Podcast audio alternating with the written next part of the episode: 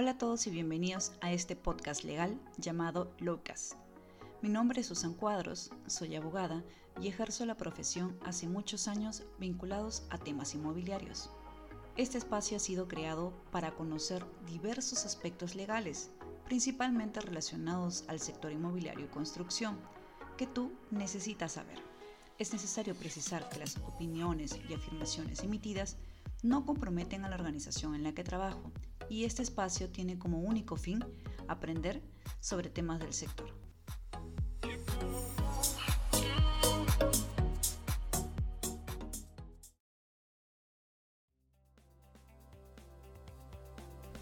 Hola a todos y bienvenidos a Lowcast. El día de hoy nos convoca un nuevo tributo a la propiedad denominado participación en el incremento del valor del suelo. Resulta que el pasado 25 de julio se publicó la Ley 31-313, que es la Ley de Desarrollo Urbano Sostenible, y que trae consigo este nuevo tributo, entre otras precisiones. Esta norma, evidentemente, será aplicable una vez que se emita su reglamento. Pero, ¿cómo así nace esta norma?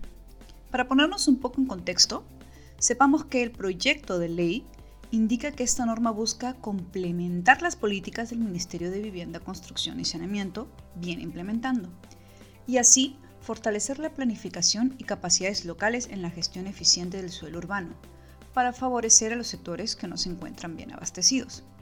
Aclara además que no es intención de la norma ver los programas de vivienda subsidios que sí son de exclusiva actuación del Ministerio de Vivienda. Y añade que busca promover la inversión privada, entenderán luego por qué considero que tuvo un efecto contrario, a través de la gestión urbanística y gestión eficiente y ordenada del suelo, dando el marco a la legislación ya existente. Mi pregunta es la siguiente. ¿La inversión privada se promueve solo con dar forma y marco a las leyes sobre la materia o se incentiva a través de la predictibilidad, evitando así los sobrecostos al duplicar impuestos o que estos se trasladen al inversor, o evitando la injerencia de facultades, y con esto me refiero a si es legal que los municipios emiten normas que determinan impuestos. Agrupemos los temas. Esta ley se gesta, como mencionaba, para ordenar, promover.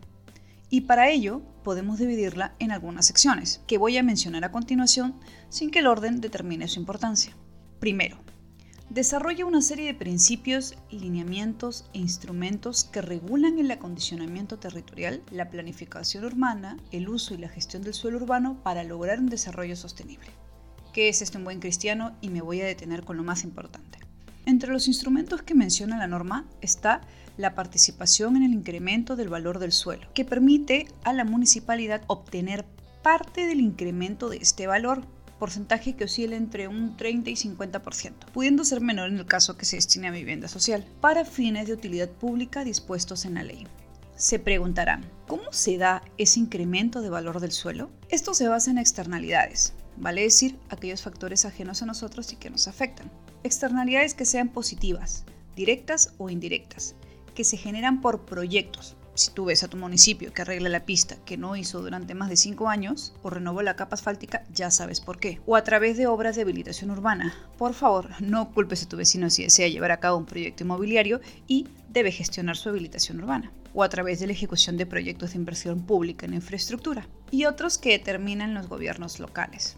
Es cierto que los ciudadanos demandamos mejoras, de eso no cabe duda, pero también sabemos de la transparencia con que los municipios manejan los presupuestos o cualquier ingreso de dinero a sus arcas, mejor dicho, a las arcas del municipio que lideran. ¿Acaso la puesta en valor que propone esta norma no genera un efecto inverso a lo que se buscaba, es decir, otra fuente de ingresos para mejorar el distrito? ¿Y qué pasa con aquellos distritos cuyo nivel de recaudación es bueno o promedio, con un presupuesto medianamente ordenado? ¿Estarán dispuestos a renunciar a recaudar más dinero por las mejoras?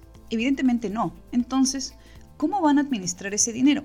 Mientras no emerjan monumentos de gorros, dinosaurios u otros como se tienen en algunas provincias donde no saben qué hacer con el canon, pues no veo el problema. ¿Y qué sucede, por ejemplo, con las obras de infraestructura que son ejecutadas por el gobierno central? El municipio que tuvo la suerte que dicha obra mejore o ponga en valor una zona de su distrito obtendrá ingresos sin haber generado un solo gasto. Pues creo que debió analizarse más a fondo cada uno de estos supuestos surge otra incógnita.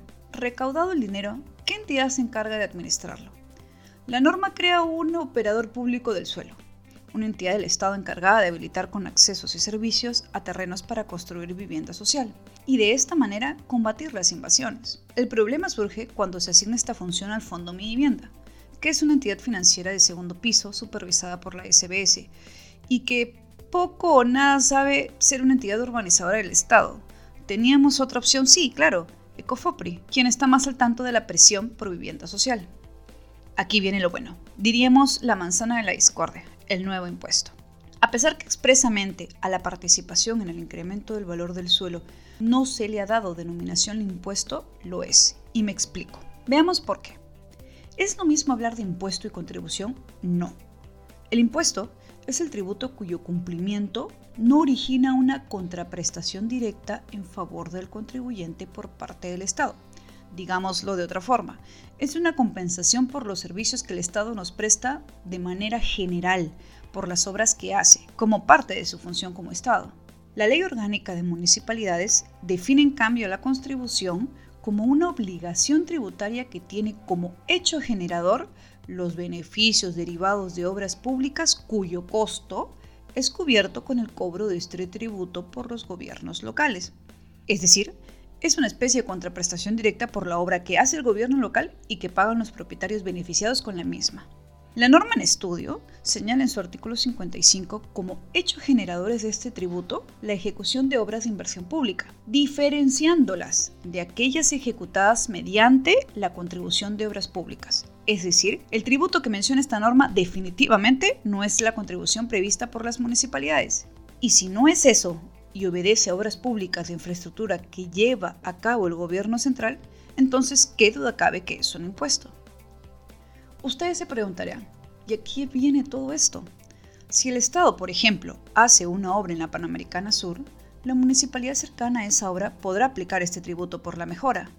Es decir, se beneficia el municipio con el cobro de este impuesto por una obra que no hizo, sino que ejecutó el gobierno central. Esto incluso nos llevaría al absurdo de que el gobierno central también quiera cobrarnos por la seguridad, bajo el supuesto que debe devolverse lo que ha invertido el Estado en la mejora de la zona donde vives. Veamos otros ejemplos. Los cambios de zonificación, plan de desarrollo urbano distrital y otros, ¿son actividades que generan un gasto al Estado? Cuando hay reuniones del Consejo para el cambio de zonificación, ¿cuál es el gasto? ¿El cafecito de la reunión? ¿El tiempo que pasa el personal frente a su escritorio elaborando los planos? ¿Acaso no es parte de sus funciones y por las cuales recibe un sueldo por su trabajo? Generalmente, el derecho de propiedad proviene del esfuerzo que hicimos cada uno de nosotros para adquirir un predio, al pagar el precio de venta, por el pago de nuestros impuestos como el predial, de los mantenimientos que hay que hacer a lo largo del tiempo, y que en ese lapso el bien se valore, ¿por qué impedir que el propietario se beneficie? ¿O acaso cuando el bien pierde su valor el Estado me va a subvencionar por ello? Evidentemente no. Lo que a la larga puede generar esta norma es que al transferir la propiedad sea el comprador inversor el que asume el pago de este impuesto. ¿Se estimula así la inversión en el sector? ¿Es atractivo pagar esta tasa que señala la norma? ¿Qué duda cabe que la inversión pública influye positivamente?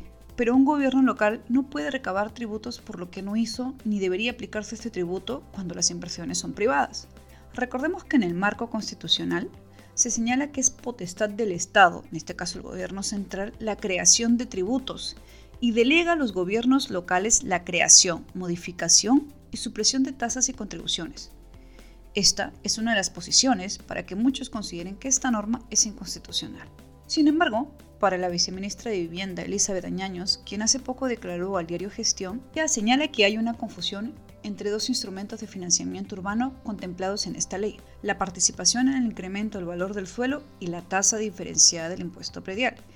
Ella considera que el primero no es un impuesto, sino un reparto equitativo entre el propietario y el Estado cuando el valor del precio aumenta gracias a una decisión municipal o a una inversión pública. Ya hemos visto que no siempre es labor del municipio. Y segundo, considera que la tasa diferenciada del impuesto predial busca pagar menos impuesto por los predios que han sido habilitados y construidos, y más impuesto en los predios que se encuentran sin ser construidos ni utilizados. Modificación que por cierto regirá a partir de 2024 y no aplicará a terrenos cuyo valor de autovalúo sea igual o menor a 17 UIT. Finalmente, no nos olvidemos cómo se determina la participación en el incremento del valor del suelo. La ley ha señalado que se sustentará en el principio de exclusión de enriquecimiento sin causa. Eso significa que la acción deliberada del cambio de zonificación por criterios idóneos por parte de la municipalidad genera la puesta en valor de mi predio. Y como no se justifica el enriquecimiento sin causa, es decir, beneficiarme gratis con el incremento del valor de mi propiedad, que por cierto sí puede hacer el municipio, esa es una de las razones por las que se debe pagar este tributo. ¿Hay aquí un afán redistributivo o es confiscatorio? ¿Qué opina? El municipio que hizo poco o nada en una obra de habilitación urbana que lleva a cabo un empresario, por ejemplo, debe recibir además este tributo. ¿No es acaso un atentado al derecho de propiedad que según la Constitución es inviolable? Me pregunto si este tributo realmente consideró la capacidad económica de los contribuyentes, más aún en situaciones como las que hoy se vive y que cada día se vuelve más aguda no solo por la pandemia, sino por la incertidumbre política. El segundo punto que desarrolla esta norma, deberes y derechos sobre el suelo, además de una serie de definiciones y los mecanismos a emplearse. La norma incorpora algunas precisiones referidas a la propiedad predial, mencionando expresamente que no incluyen los recursos naturales, yacimientos ni otros. También define el derecho a edificar como la posibilidad de disponer del potencial edificatorio, regulado y limitado por la normativa urbanística y edificatoria. Se incorpora además la definición de derecho a la ciudad, como habitar, transformar ciudades seguras, sostenibles, garantizando el acceso a los servicios. Como instrumentos de gestión figuran los planes de acondicionamiento territorial y desarrollo urbano. Según la ley, mayores precisiones sobre estos instrumentos se indicará en el reglamento, que deberá publicarse. Lo que sí precisa la norma es que estos instrumentos son vinculantes, y en ese sentido cualquier acto administrativo que lo contravenga será nulo. Sobre algunos instrumentos de regulación urbana se incluye la zonificación inclusiva, como exigencia de toda habilitación urbana residencial con zonificación de densidad media o alta, que debe incluir un porcentaje mínimo de vivienda de interés social o de tipo prioritaria. También se refiere a las cargas de conservación. ¿Y qué son? Bueno, son aquellas donde los gobiernos locales realizan las obras de conservación que correspondería llevar a cabo los propietarios de un predio declarado inhabilitable o que es parte del patrimonio cultural y que no realizó las obras de conservación, lo que pone en riesgo a la ciudadanía y al inmueble. Así el municipio, posteriormente a realizar las obras, podrá inscribir la carga de conservación en el rubro de cargas y gravámenes del registro de predios. El reglamento definirá cómo hacer el levantamiento de estas cargas. Los gobiernos locales establecerán las responsabilidades de las personas naturales o jurídicas que incumplan esta norma. Por el lado de establecer estos derechos como el de propiedad predial, derecho edificatorio, el derecho a la ciudad y tomar en cuenta términos inclusivos de acceso a servicios, de conservación de edificaciones, entre otros, conlleva a la modernización de las ciudades y a la obligación del Estado a garantizar ciudades integrales. Lo que aquí se discute es si el tributo creado es el adecuado para tales fines. Parte de reconocer los aspectos positivos de la norma, también está la posibilidad de constituir fideicomisos de desarrollo urbano, que pueden considerar las rentas que se generen, que son los tributos que vamos a pagar, por los derechos derivados del desarrollo urbano. También está el castigo al suelo ocioso, a través del pago de una tasa adicional del 100% del impuesto predial por no habilitar un predio que cuenta con acceso a todos los servicios o habiéndolo hecho no cuente con edificación, lo que moderniza las ciudades, incentiva el uso eficiente y no el mero enriquecimiento de valor por acciones del Estado o sus vecinos. Como verán, la norma tiene puntos válidos, pero carece de muchos criterios que afectan principalmente a los ciudadanos de a pie que sienten confiscatoria la imposición del tributo denominado participación en el incremento del suelo. Este tributo adicional a la plusvalía del suelo con altas tasas evidentemente afectará a los proyectos de inversión y a los contribuyentes. Cabe evaluar si era oportuno incrementar los tributos con el panorama de incertidumbre que vivimos, con índices de crecimiento negativos donde se requiere mayor inversión. Los invito a que me sigan en la plataforma de Spotify y mi LinkedIn personal. Saludos.